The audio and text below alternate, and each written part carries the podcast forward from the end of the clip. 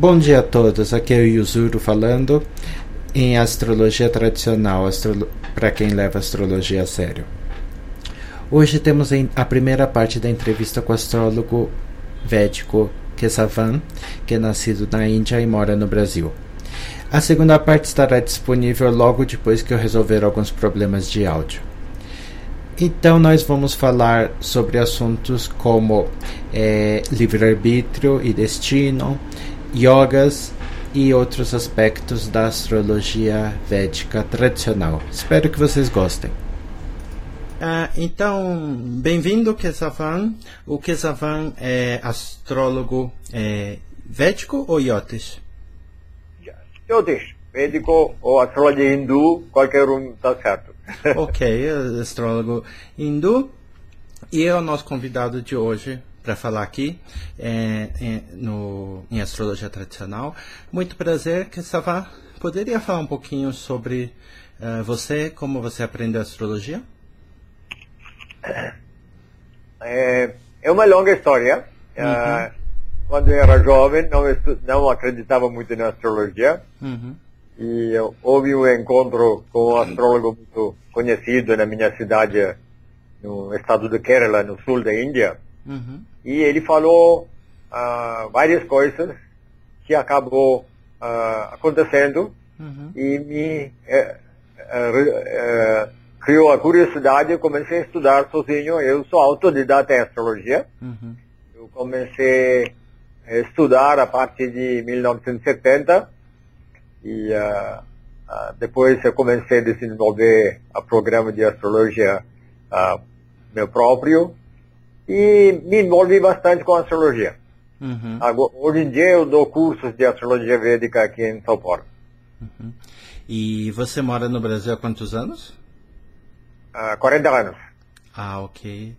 E algum tipo específico de astrologia é, que eu, eu, eu não conheço muito de astrologia iotes, sim? Só para ter uma ideia, é, você segue alguma das linhas mais específicas ou eu sigo mais a linha de astrologia da Kerala, estado do Kerala, que é um pouquinho diferente do que o resto, mas uh, é, não tem grandes diferenças não.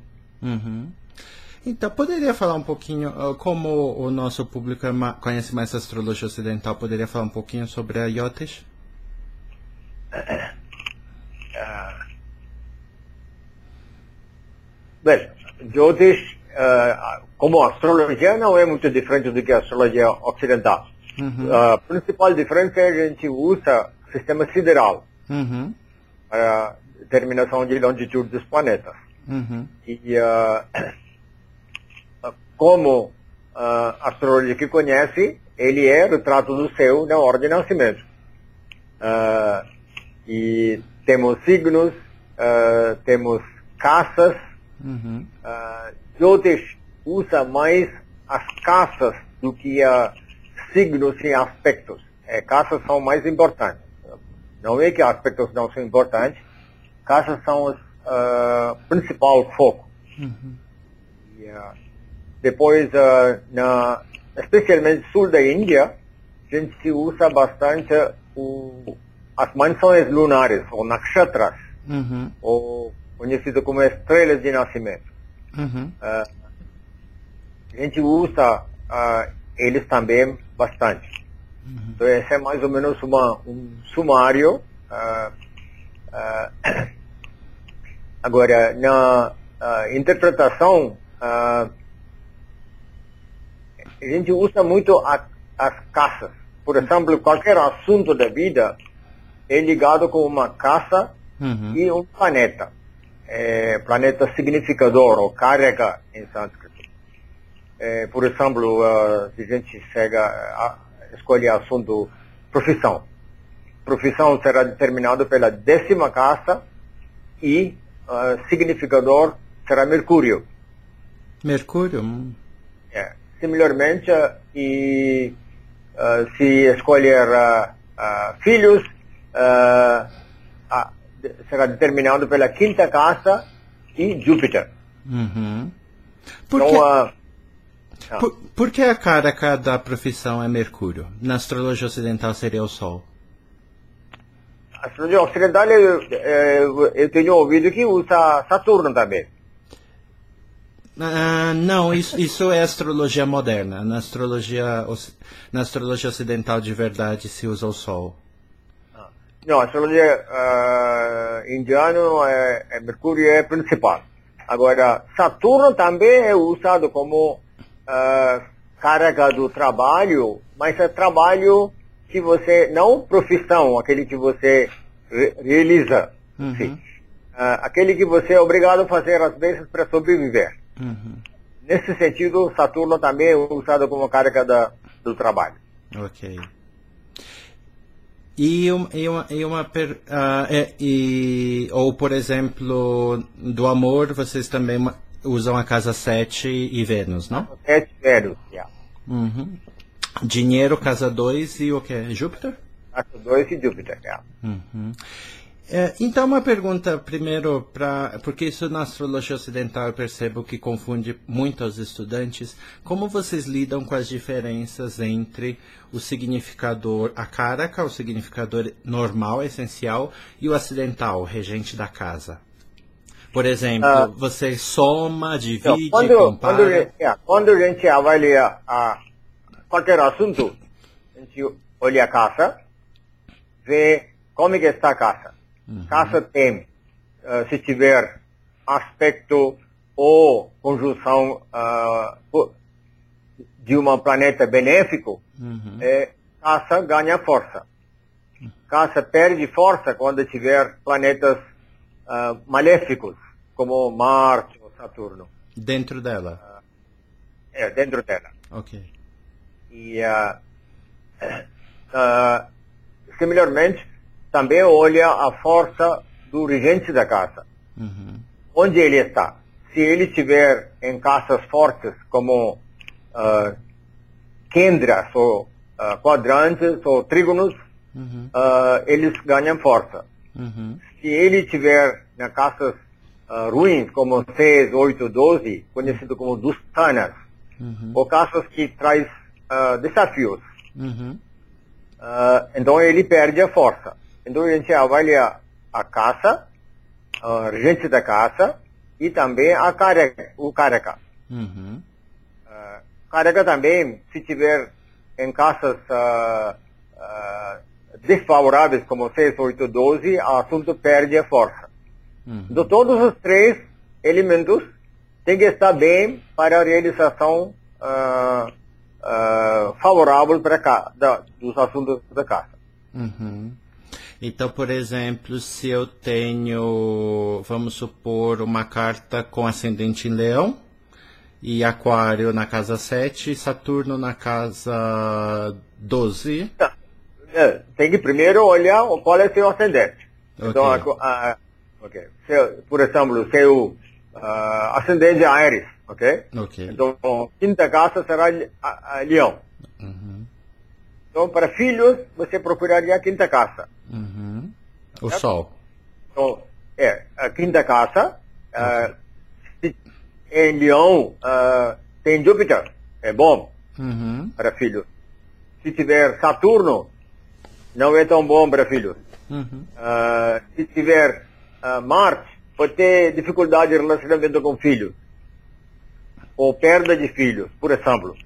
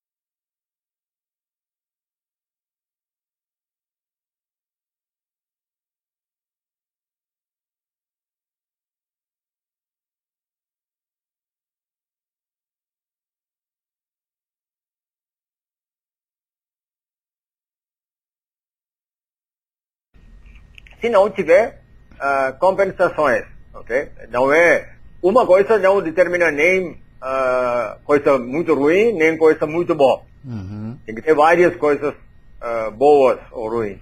Uhum. Mesma maneira, além do caça-leão, você olha também onde está o sol. Se o sol estiver numa casa favorável, ele também fortalece o assunto filho. Uhum. Uh, favorável significa o quê? Se o sol estiver em Sagitário, não na casa, não na casa é um casa trígono, é, bo é boa localização. Ele está no signo Sagitário, é signo do amigo. Então vai assim. Então avalia todos os aspectos. Uhum. Depois, significador do filho, onde está o Júpiter. Uhum. E então, tá, Leão, uh, Sol e Júpiter estando bem, a situação uh, dos filhos é muito bom para o, uma pessoa que nasceu no Ares ascendente. Ok. É, lembrando também que há algumas diferenças básicas com a astrologia é, ocidental. Primeiro que o zodíaco uh, hindu é mais ou menos uns 23 graus. É, 23, 24 graus, entre 23 e 24 graus para atrás. Para trás, que é sideral. Sideral, é, sideral. É. O, os, e, e, lembrar que os aspectos dos planetas também são diferentes, então a é, Lua. Aspectos entre planetas não muda. Não? É porque todo mundo, todo mundo roda 23 graus. Uhum. Uh, mas no geral, quando a gente fala sobre casa, na astrologia hindu vai ser é, por signo inteiro. Então o quinto signo é a quinta casa, certo? Uh, não. Uh, não? Tra tradicional, não. Não? Porque, uh, não. É, casa, é, a primeira casa é uhum. é 15 graus para frente e atrás do ascendente, de grau de ascendente. Ah, é? Não. Yeah. Uhum. Embora, de maneira mais em geral, você sempre disse onde está, no signo onde está ascendente como primeira casa. Uhum. Certo? E uh, uh, depois, uh, esse aqui é um pouco complicado, porque às vezes você faz a, a, roda da casa, uhum. eh, onde estão os planetas em, nos signos, e faz o roda do signo. Às vezes, é, ele continua no mesmo signo, mas ele pode mudar, migrar para a casa anterior ou a casa posterior. Eu vou explicar um pouquinho melhor. Por exemplo, seu ascendente, ascendente é 25 graus de Ares. Uhum. Então, sua primeira casa vai de 5 graus de Ares até 5 graus de Touro. Ok. Tá certo? Ok. Agora, se uh, o planeta está no 3 graus de leão, ele está em leão. Uhum. Ele não está na quinta casa, ele está na quarta casa. Por quê? Quarta casa vai de 5 graus de câncer até 5 graus de leão. Então, quando ele estiver na 4, 3 graus ou 4, quarto grau, 4 graus, ele vai para a quarta casa. Ah, okay. Embora ele continue em signo leão. Tá? Uhum. Então você faz um, um quadrado, uh, mapa do sul da Índia é quadrado, um quadrado uhum. Colocando planetas em signos e outro quadrado com planetas em casas. Ah, ok. Não, eu sabia que algumas regiões da Índia usavam casas separadas de signo, mas eu não sabia exatamente como funcionava. Yeah. Tem, tem uh, uma escola, particularmente uma escola seguida por pessoal do Hare Krishna, por exemplo, eles não diferenciam entre uh, a roda do signo e roda da caça. Uhum. Eles usam a roda do signo como caça também. Ok. E então e daí você usa o, o regente, o signo que está, digamos igual assim. É, é, regente da caça sempre é uh, regente do signo onde cai o meio ponto da casa. Ok, perfeito. Okay. É, você, quando veio ao Brasil, você já praticava iotes? Não, não. Não. Você aprendeu só depois? Só depois. Ah, ok. Uh, você chegou a praticar... eu não, aprendi, eu não aprendi eu, uh, eu tive conhecimento de astrologia, embora não acreditava, porque eu nasci e cresci numa família que fazia tudo, uh, consultava astrólogo para tudo. Então eu conheci a astrologia assim, superficialmente, uhum. embora não acreditava. e o que te fez mudar de ideia? Qual foi a experiência que te fez acreditar? Como eu falei, um astrólogo falou um monte de coisas que eu não acreditava, mas aconteceu. Esse, uhum. Este é, foi o ponto. É, esse é, é, levantou a curiosidade, comecei a estudar é, assim de curiosidade, depois me aprofundei, aprofundei, comecei a achar um assunto muito interessante, muito... Uhum. É, bem, como Responde se a pergunta fizer sentido para você, ok?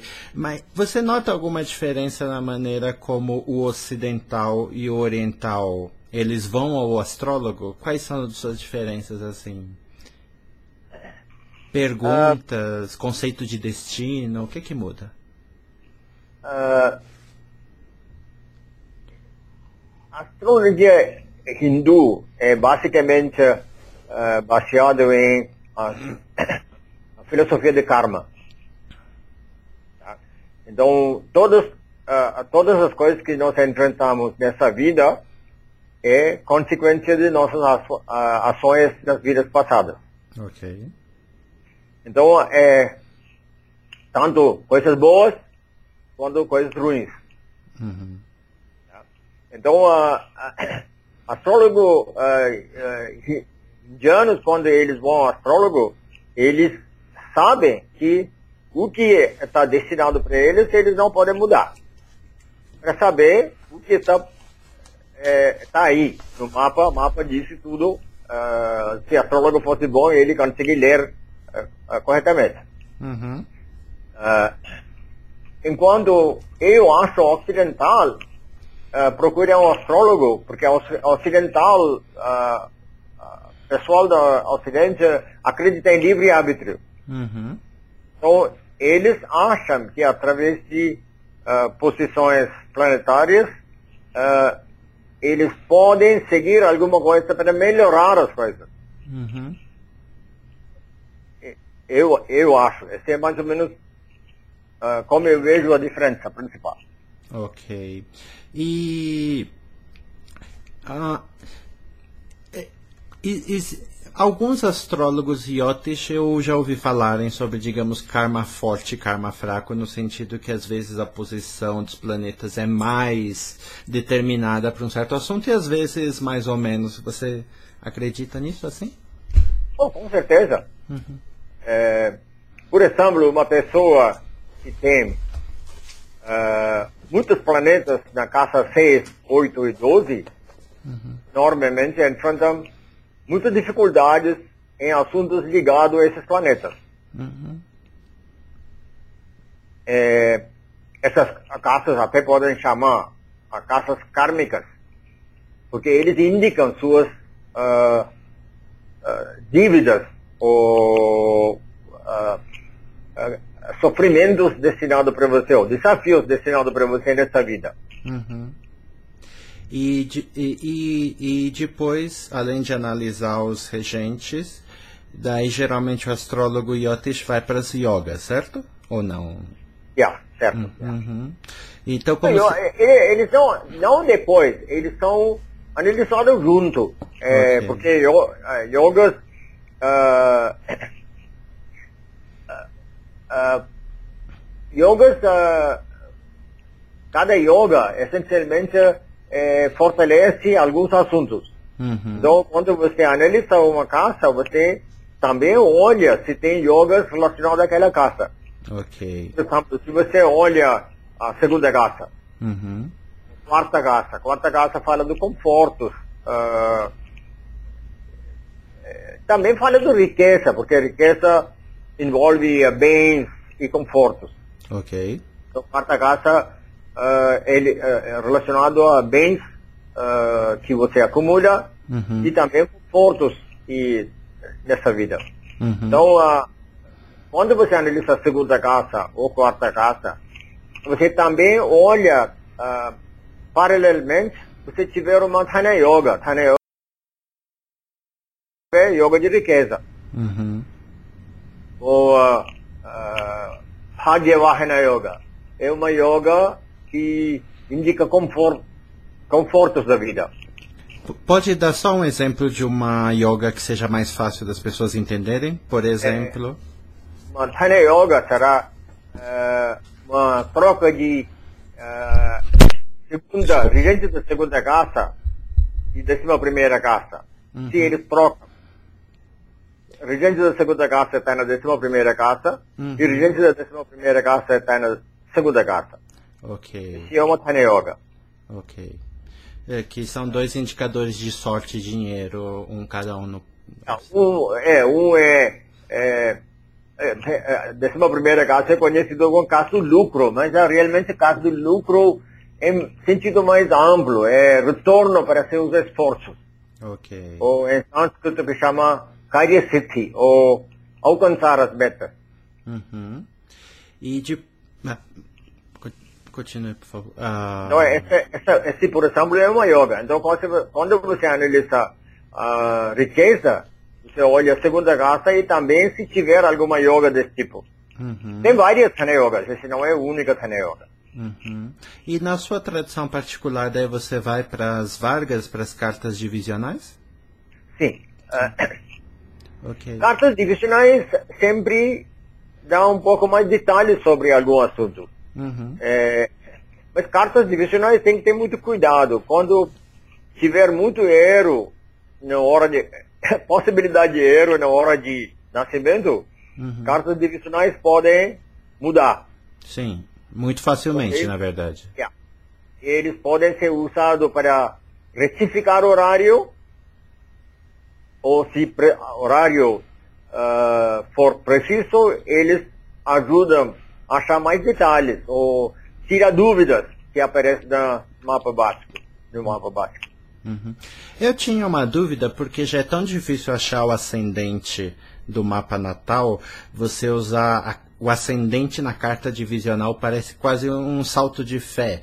É, vocês, eu, eu tinha a impressão que talvez vocês usassem mais os planetas nas cartas divisionais, mas vocês usam também o ascendente na carta divisional?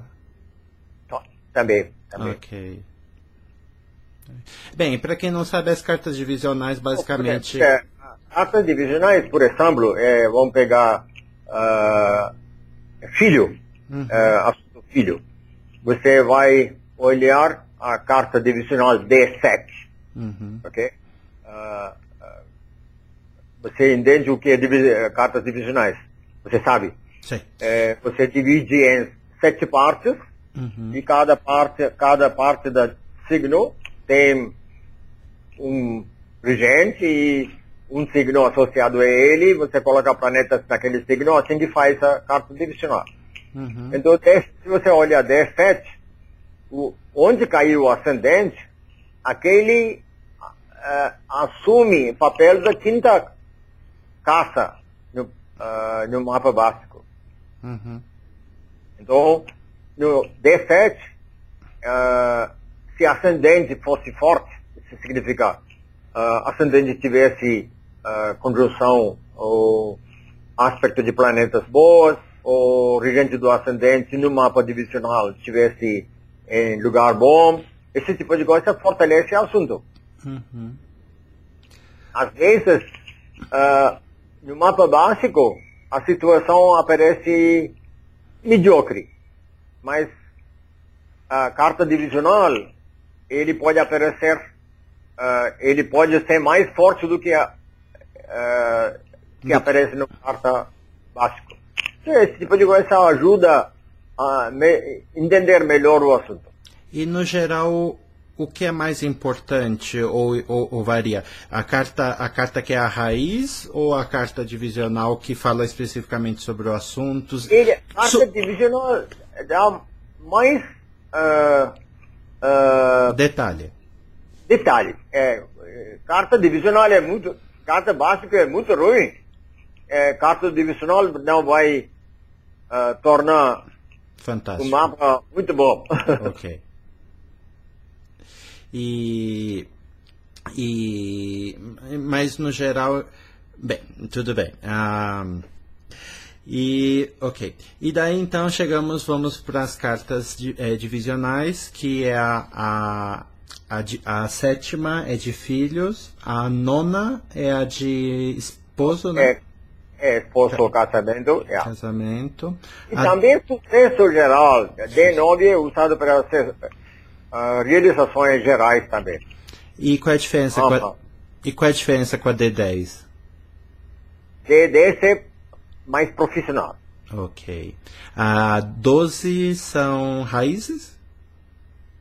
12 são, é, pais, uh, os pais, principalmente. É. Ok. E por que a divisão terceira também é, usa, é usada para irmãos e como para é.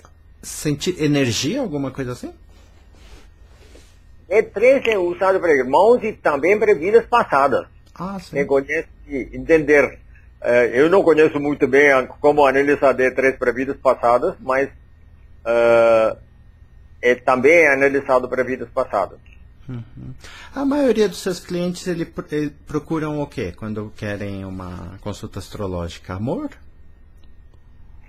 Uh, não, varia, mas em geral todo mundo quer saber sobre amor, profissão e uh, saúde às vezes. É, saúde financeira, basicamente. Sim, os quatro grandes.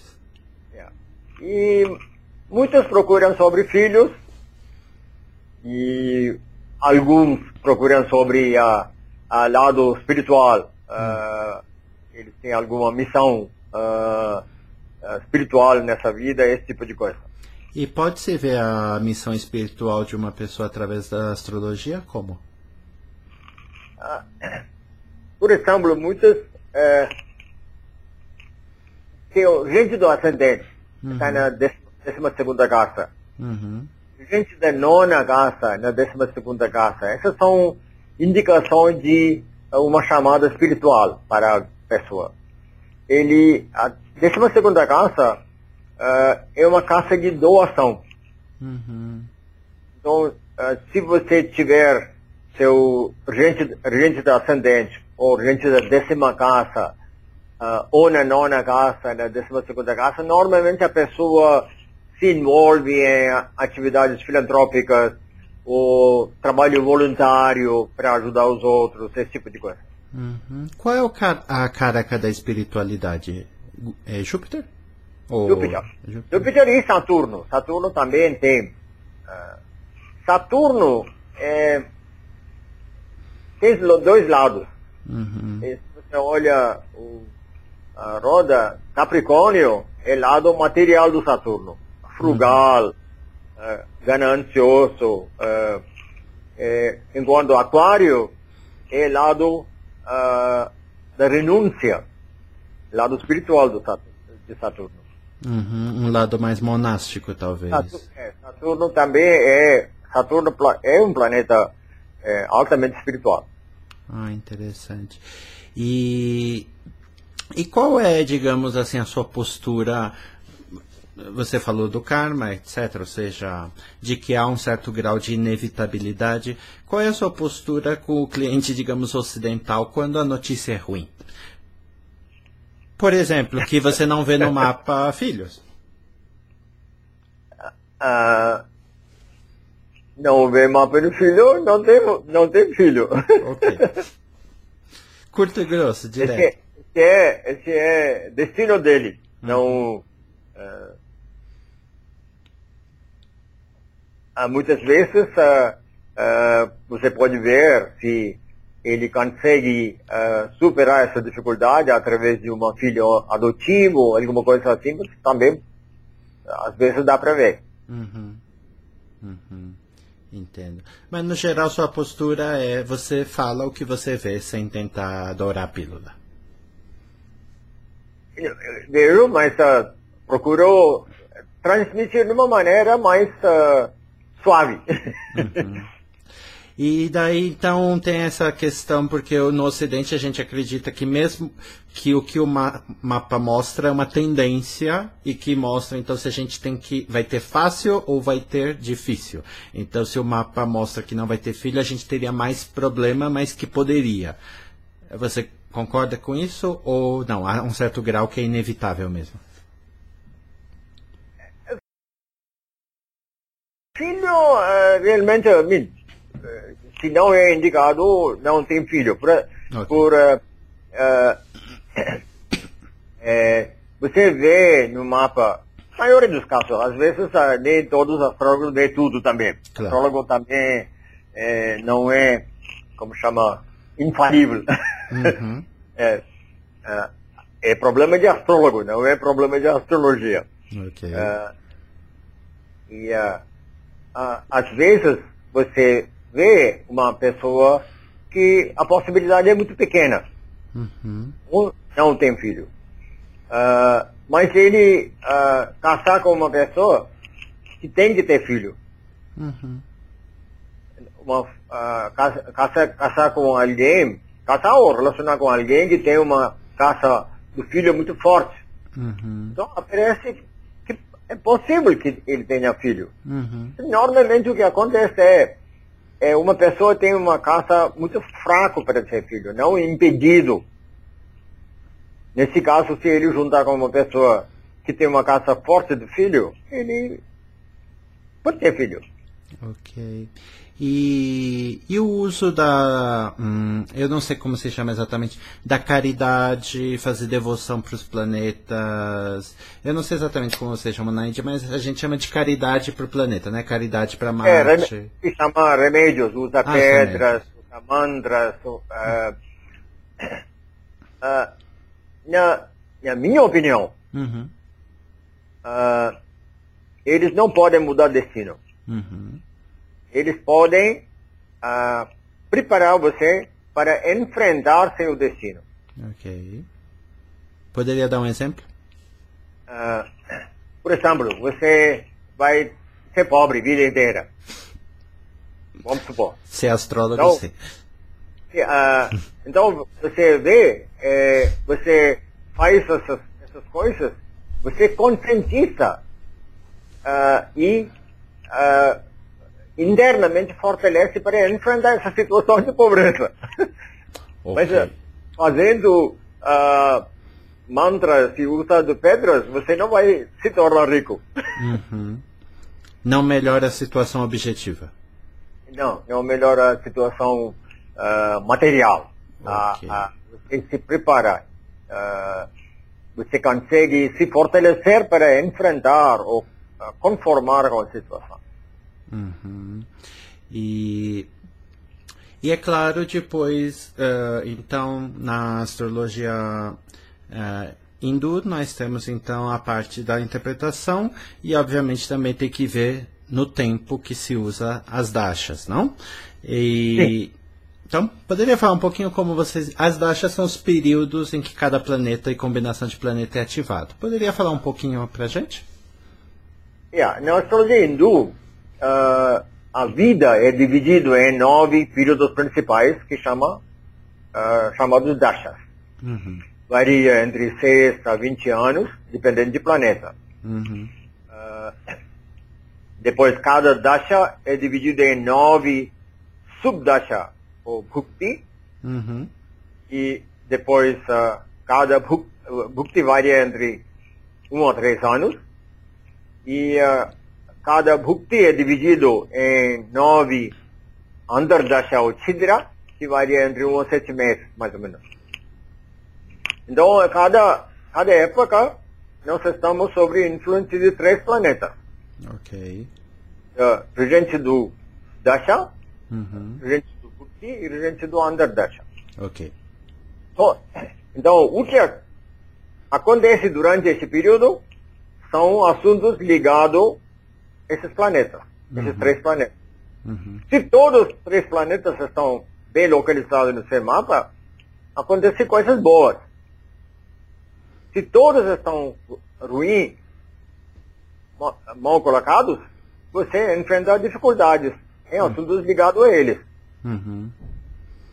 Então... então, pode, pode ter períodos em que você, você é exposto a doenças, uh, pode ter períodos que uh, você tem acesso à riqueza, tudo isso você pode ver a partir da, do a posição dos três planetas. Uhum.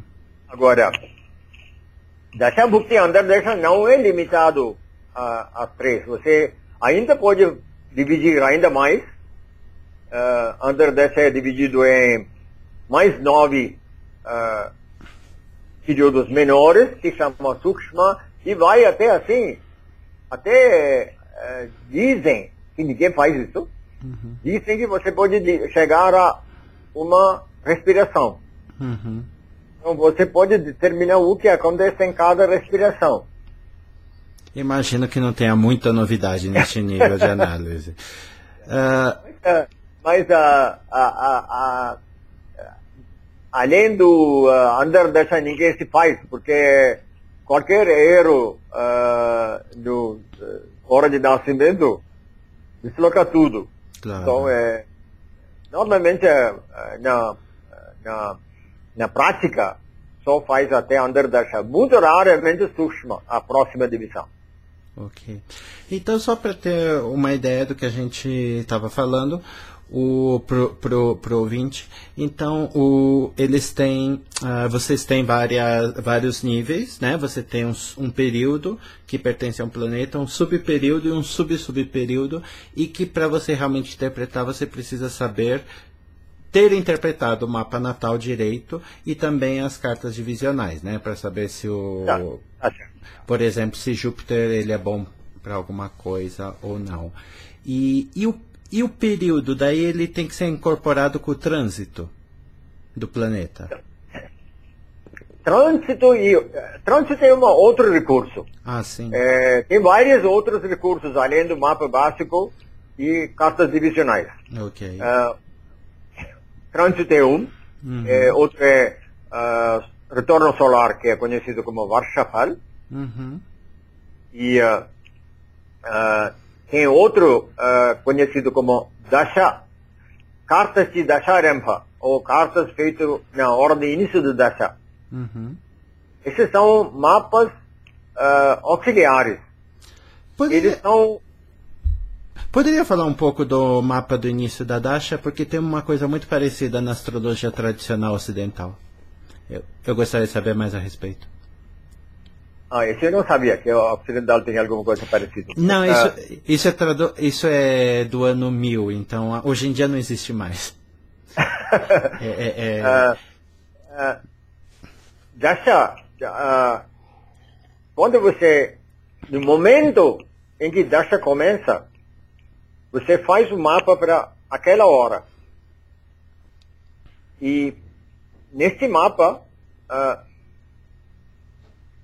mapa é interpretado, uhum. é uma, até onde está o regente do Dasha nesse mapa é muito importante uh, para avaliar aquele Dasha.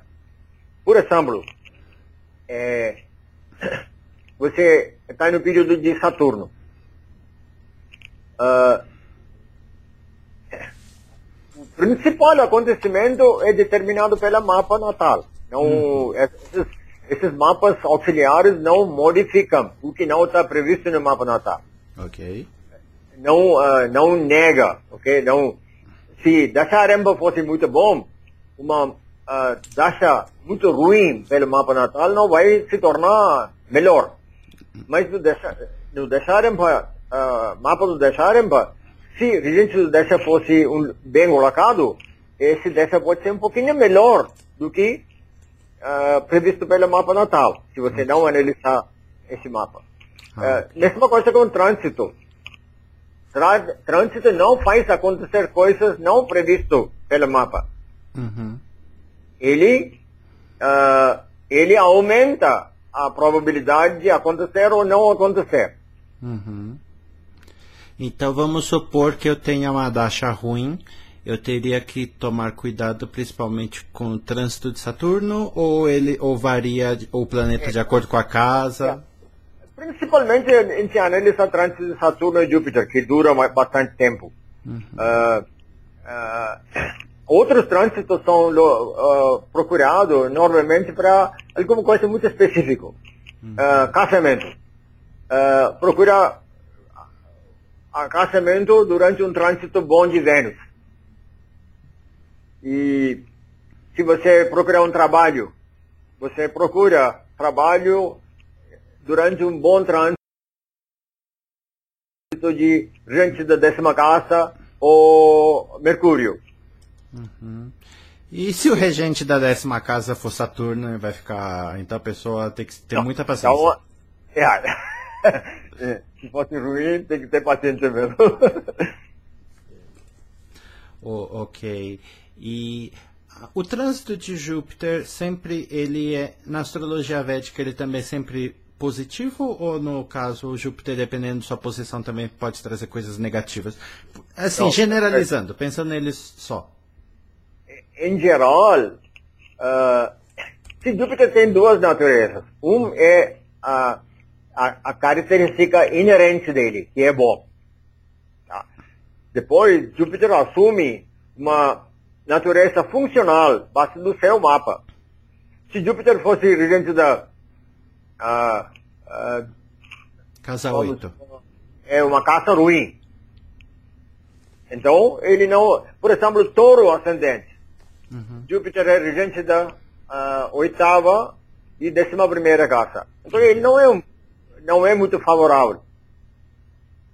E para Touro, por exemplo, Saturno é o é, planeta mais benéfico do que Júpiter, do ponto de vista funcional. Uhum. Ele é regente da nona e décima, casa trígono e quadrante. Então ele se torna o que chama Yoga Karaka, quem, quem traz uh, sorte ou fortuna. Uhum. Então, é, então Júpiter tem duas naturezas para cada um. Um é natural, a, a, a na, característica natural dele, que chama Naisargiga, ou nat, uh, inerente. E o outro é funcional. Então você tem que analisar os dois. Mas não é um pouco difícil, porque para alguns mapas esse Júpiter só vai ter características é. positivas e outros vai ser só é. negativo. Alguns mapas Júpiter vai ser só positivo. Alguns mapas Júpiter pode trazer positivo e negativo. Uhum. E se ele está aspectando, por exemplo, o meu Sol, como é que eu sei qual das duas faces ele vai querer se revelar? Não, aspecto entre Júpiter e Sol não é, uh, durante o trânsito não é tão importante, não. Não? Não. Qual seria mais importante? Júpiter, uh, se Júpiter está transitando na segunda casa, ok, okay vamos supor, uhum. é, ele é bom para dinheiro ou riqueza. Uhum. Mas, uma, ah, por exemplo, vamos pegar um uh, ascendente touro. Uhum. Júpiter não é um planeta tão bom. Ele é regente da oitava casa também. Uhum. Ele, ele pode trazer riqueza, ao mesmo tempo ele pode trazer perdas também. Ok. Daí ele vai transitar pela casa 2 em gêmeos. É, exatamente. É que vai estar o exílio dele, então ele tem tendência para vocês também a perder dinheiro nessa época? É, tá. É isso mesmo. Ok. E, por exemplo, a casa a casa 5 seria virgem e seria bom, mas seria também queda, não?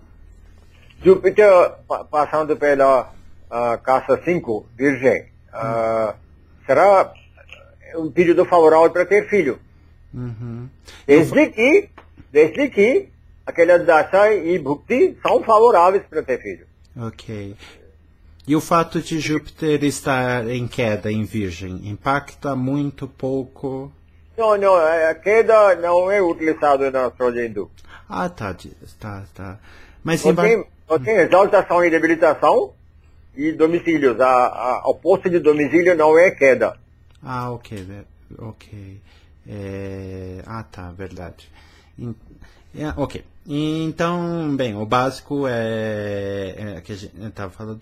E o, uma coisa que os, os no Ocidente sempre teve muita confusão, mas que na Índia é mais ou menos fixo, que é Rahu e Ketu, né? O, o nó do norte e o nó do sul o significado é mais estável. Né? Tem muita dúvida, tem muita gente que tem dúvida com esses dois. Como é que vocês interpretam na Índia o nó do norte e o nó do sul?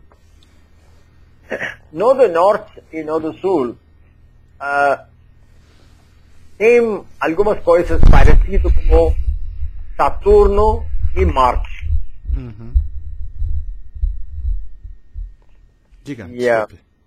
Sa- Nodo norte, o Rahu, é parecido com Saturno Uhum. e eh, Ketu é parecido com Marte. Essa é uma, uma, uma maneira de ver. Ok. Ah, os dois têm, ah, Rahu, os dois têm certa, ah, certa ligação kármica. Ah, Rahu e Ketu ah, ligado com certas casas. Por exemplo, Rahu na terceira casa, ou Ketu na terceira casa, é uma sugestão que você teria algum relacionamento de vidas passadas com irmãos. Ketu na quarta casa é um indicador de relacionamento de vidas passadas com a mãe. Esse tipo de conotação existe. Ok. E qual dos dois? Porque, obviamente, um está sempre oposto ao outro. Qual que é o mais importante? E ah, esse tipo de relacionamento de vidas passadas, Ketu é mais importante. Ok, o nó do sul, que está com a cabecinha para baixo, tá certo.